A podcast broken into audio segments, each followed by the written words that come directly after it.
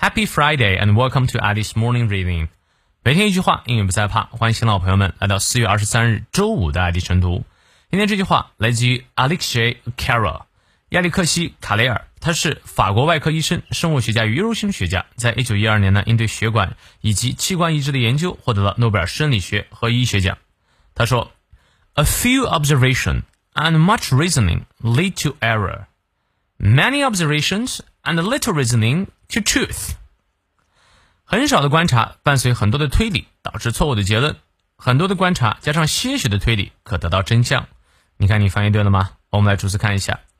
A few observation，observation 来自于 observe 这个动词，指的是观察；and much reasoning 啊，reasoning 指的是推理、推导；lead to 导致导致什么呢？error 啊，导致错误。也就是说啊，你看的很少，然后再推理半天有啥用？也就是在科学领域，你是要通过事实找到真相的。Many observations，很多的观察，and little reasoning，啊，一些比较少的一点点的推理呢，就能够引向。这里呢少省略了 lead，因为前面有 lead 了，这里省略掉 lead to truth，直接是 to truth 就可以。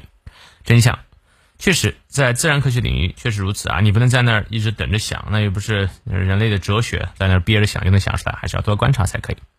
好，让我们来看一下其中的发音知识点。A few，注意它的重音在前；observation，observation 重音在第二音节。and much reasoning 重音在前，lead to lead 长音念到位，error。Many observations and little reasoning to truth truth 咬舌。好，从到尾我们来过两遍。A few observation and much reasoning lead to error. Many observations and little reasoning to truth.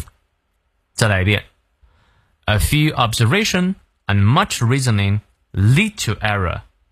Many observations and little reasoning to truth. 希望这段话对你所启发。那么有任何问题，我们六点半到七点半的晨读直播不见不散。来表直播一定要看回放啊！See you later.